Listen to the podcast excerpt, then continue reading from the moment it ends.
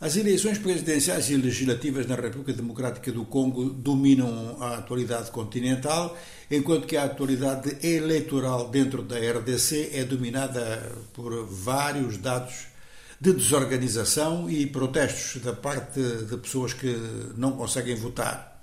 Há um total inscrito de 44 milhões de eleitores a Comissão Eleitoral Nacional Independente diz que cerca de um milhão não poderá votar por razões de insegurança, mas há também dificuldade, dizem muitos eleitores, dificuldade de, de quem está deslocado poder votar noutro local.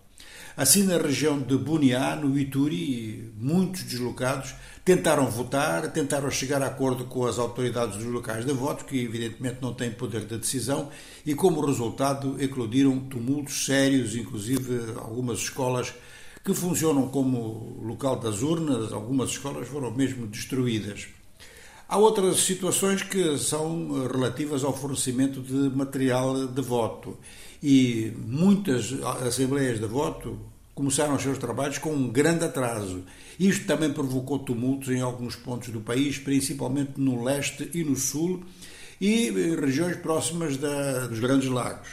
Assim, mesmo depois das 17 horas em hora local, continuava-se a votar em grande parte do país e a Comissão Eleitoral Nacional Independente diria que pode ir até meia-noite, ou disse mesmo que pode ir até meia-noite, se houver eleitores ainda em filas que não votaram. Na cidade de Lubumbashi, que é a capital da província do Katanga, esta situação é que prevalece em diversos locais. E Goma, uma cidade muito falada porque está numa área conflagrada, onde realmente o M23 atua bastante, proximidade da fronteira eh, ruandesa.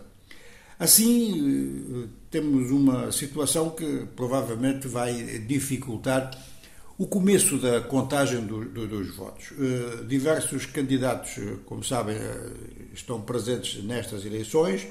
Alguns estão presentes apenas para chamar a atenção para forças que são candidatas, partidos que são candidatos, portanto, nas eleições legislativas, é para dar mais um espaço de informação, mais um espaço de propaganda. E, de modo geral, Continua a dizer-se que Félix Tshisekedi, Moïse Katumbi, Martin Fayulu e Denis Mukwege são os candidatos que têm mais chances. E a noção do mais chance é dada um pouco pelo passado destes candidatos. Bom, no caso de Félix Tshisekedi, mesmo o facto de ele ser Presidente da República. Katumbi e Martin Fayulu, que são habitués na, na, nas lutas eleitorais congolesas, e Denis Mukwege, que é um médico precisamente da região de Bukavu e que é Prémio Nobel da Paz. Portanto, são os currículos e são uh, a notoriedade destes, destes políticos congoleses.